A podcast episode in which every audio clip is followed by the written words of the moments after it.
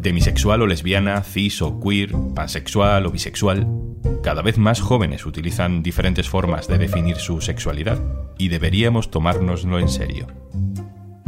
Hoy en un tema al día, glosario básico de identidades sexuales. Un tema al día con Juan Luis Sánchez. El podcast de eldiario.es. Una cosa antes de empezar. En las guerras o en las crisis económicas, Oxfam Intermón trabaja para que todas las personas tengan los mismos derechos y oportunidades. Contigo podemos hacer que la igualdad sea el futuro. Entra en oxfamintermon.org. Han dicho que hay otros géneros. Lesbiana, gay, transexual, bisexual, polisexual, pansexual, omnisexual, escoliosexual, demisexual, grisexual, asexual, intersexual, agénero, género fluido, bigénero, trigénero, pangénero, andrógino. ¿En qué consiste? ¿De qué estamos hablando? Este eurodiputado de Vox se hace estas preguntas pero probablemente no esté muy interesado en las respuestas. Es la típica enumeración de conceptos para caricaturizarlos, como para decir, mira qué cantidad de etiquetas y palabras nuevos intenta imponernos el feminismo y la izquierda. Pero a lo mejor hay otra mucha gente que realmente sí que se pregunta estas cosas de verdad. ¿Qué significan algunas de esas palabras? Y a lo mejor no se atreve a preguntar porque se supone que ya debería estar al día. Bueno, pues para eso estamos aquí, para explicarlo. Las identidades de género se han multiplicado, ya no son solo binarias, hombre, mujer, heterosexual, homosexual. Ahora convivimos con jóvenes que se definen como mm, de género fluido, demisexuales, pansexuales. Esa generación Z, la gente que ahora tiene entre 15 y 25 años, tienen un concepto de la identidad sexual mucho más abierto. Y queremos explicar algunos términos, términos básicos, para poder aprender y para poder entender. Marta Borraz, periodista del diario.es. Hola Marta. Hola Juanlu. Vamos a hacer un glosario, que es una cosa muy vieja, pero también muy útil, y vamos a escuchar a personas que quieren explicarnos cómo se definen. Vaya por delante que no todas las palabras son equivalentes ni pertenecen a la misma categoría, y el nivel de precisión, pues a lo mejor no es muy exacto, entre otras cosas porque ni siquiera hay un gran consenso sobre la definición de estos términos. Vamos a hacerlo lo más sencillo posible, y a partir de ahí, que cada uno siga explorando por donde quiera. La primera, fácil las siglas LGTBI tienen a veces ese plus, ese más al final. ¿Qué significa eso, Marta? Bueno, pues las siglas LGTBI son las que se suelen emplear para definir al colectivo, ¿no? Y están compuestas por la L de lesbianas, la G de gays, la T de trans, la B de bisexuales y la I de intersexuales. Es común también que en muchas ocasiones se añada una Q de queer y un símbolo, como decías, de más al final, ¿no? que es con el objetivo de hacerlo lo más inclusivo posible y hacer referencia pues, al amplio abanico de identidades que conforman la diversidad. Vale, vamos a centrarnos, por ejemplo, en bisexual, que a lo mejor parece evidente, eh, pero por entenderlo bien, porque el 13% de las personas entre 18 y 24 años se declara bisexual. ¿Qué significa ser bisexual? Bueno, pues ser bisexual es una orientación sexual que tienen quienes se sienten atraídas por otras personas de su mismo sexo y de distinto, por hombres, por mujeres, por personas no binarias.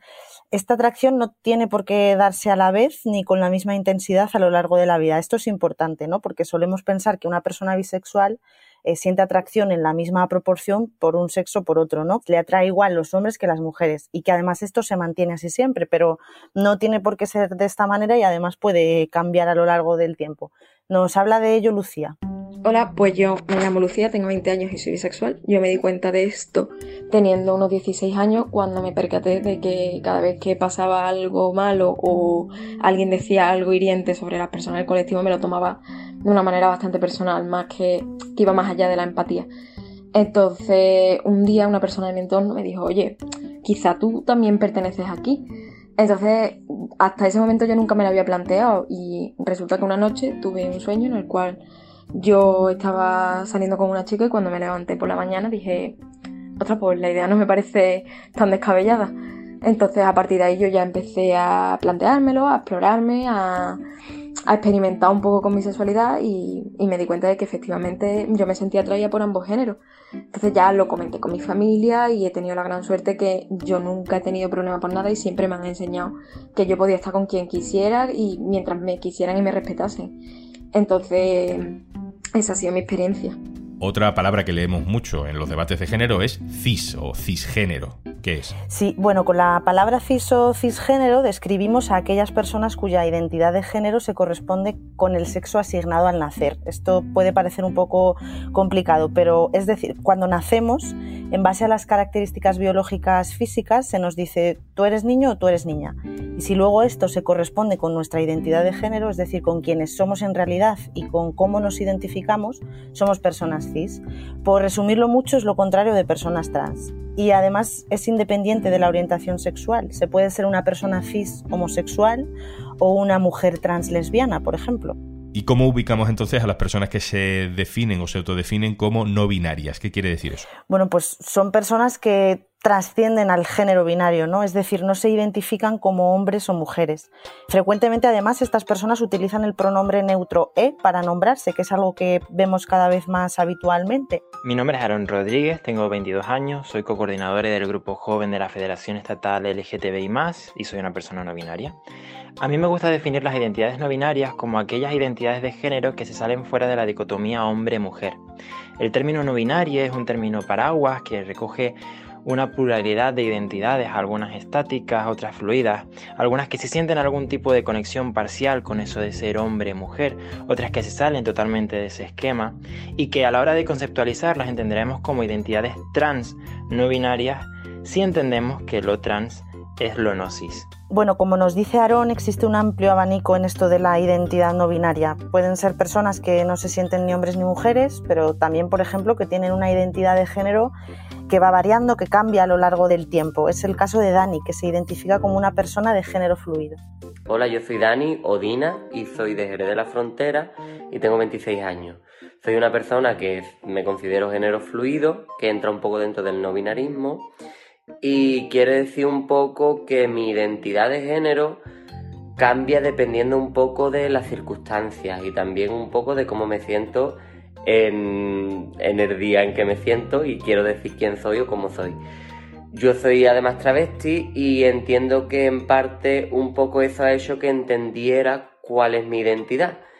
Porque para mí Dina no es un personaje sino una extensión de quién soy y de mi propia expresión e identidad de género. Yo la verdad es que no he sufrido nunca eh, acoso ni, ni, ningún tipo de discriminación por ser género fluido porque es algo que la gente de por sí no ve a primera vista hasta que yo no lo digo. Venga, siguiente palabra. Demisexual. Pues la demisexualidad es una palabra que se acuñó a mediados de los 2000, o sea que es relativamente reciente. Las personas demisexuales son aquellas que empiezan a experimentar atracción sexual hacia una persona una vez han establecido un vínculo afectivo. Eh, generalmente no van a sentir atracción a primera vista, sino que necesitan ese paso previo, conocer a la persona y establecer ese lazo emocional. ¿Y esa atracción se produce de forma independiente, digamos, del género de la otra persona? Es decir, es más importante la atracción, digamos, emocional, ¿no? Hacia la persona en concreto, o, también hay aquí una suborientación heterosexual o homosexual. Yo creo que aquí hay, hay, un amplio espectro también. Hay personas demisexuales que se sentirán atraídas solo por personas de distinto sexo y habrá otras que no, que se sentirán también atraídas por personas del mismo sexo. Y Marta también hay personas que aseguran que, bueno, que su vida sexual no es tan importante, que tienen una sexualidad, digamos, de baja intensidad. También hay personas que se identifican como asexuales. Eh, hablamos con una de ellas. Me llamo María, tengo 32 años y vivo en Madrid. Las personas asexuales somos personas que no sentimos atracción sexual o la sentimos con poca frecuencia o baja intensidad. Esto quiere decir que no cumplimos las expectativas sociales en cuanto a la atracción sexual se refiere y que cuando se dan algunos tipos de vínculos o incluso algún tipo de emoción no tiene por qué estar ligada a que sintamos atracción sexual hacia las personas que nos lo generan. Intersexual. Cuando hablamos de una persona intersexual, ¿a qué nos referimos? Pues las personas intersexuales son personas que han nacido con cuerpos que no encajan con lo que consideramos como características sexuales masculinas o femeninas. Es lo que antes se denominaba hermafrodita, pero esta es una palabra que a día de hoy se considera obsoleta y que es ofensiva.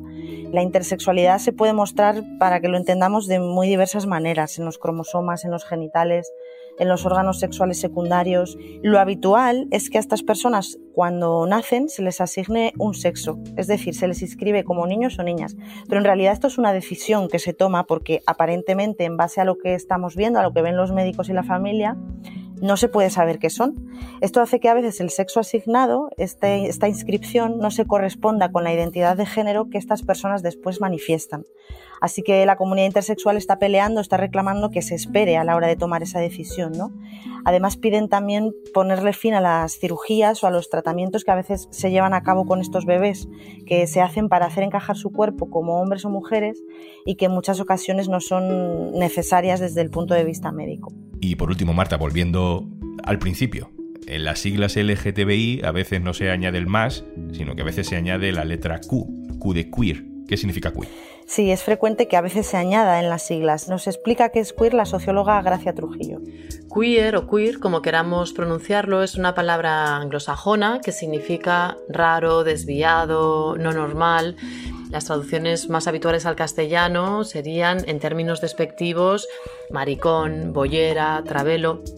Entonces las personas queer lo que hacen es apropiarse de ese insulto y decir, pues sí, somos queer, somos diferentes, no encajamos en este sistema sexogenérico que solo entiende o solo contempla dos sexos y dos géneros. Todo tiene que ser como rosa o azul, homosexual o heterosexual, cuando la vida, la realidad social nos está mostrando que hay múltiples identidades, diferentes expresiones de género, corporalidades y sexualidades, y está muy bien que así sea.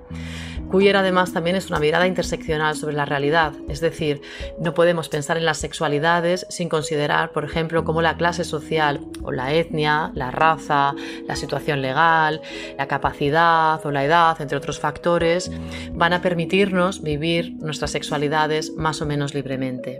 Bueno, podríamos hacer un capítulo de una hora y media hablando de matices, de otros conceptos, de muchas derivadas que tiene este tema, pero queríamos despertar la curiosidad por tomarse en serio algunas de las palabras que están utilizando ya muchos de los jóvenes con los que convivimos. Marta Borraz, muchas gracias por este pequeño recorrido. Un saludo. Gracias, un saludo.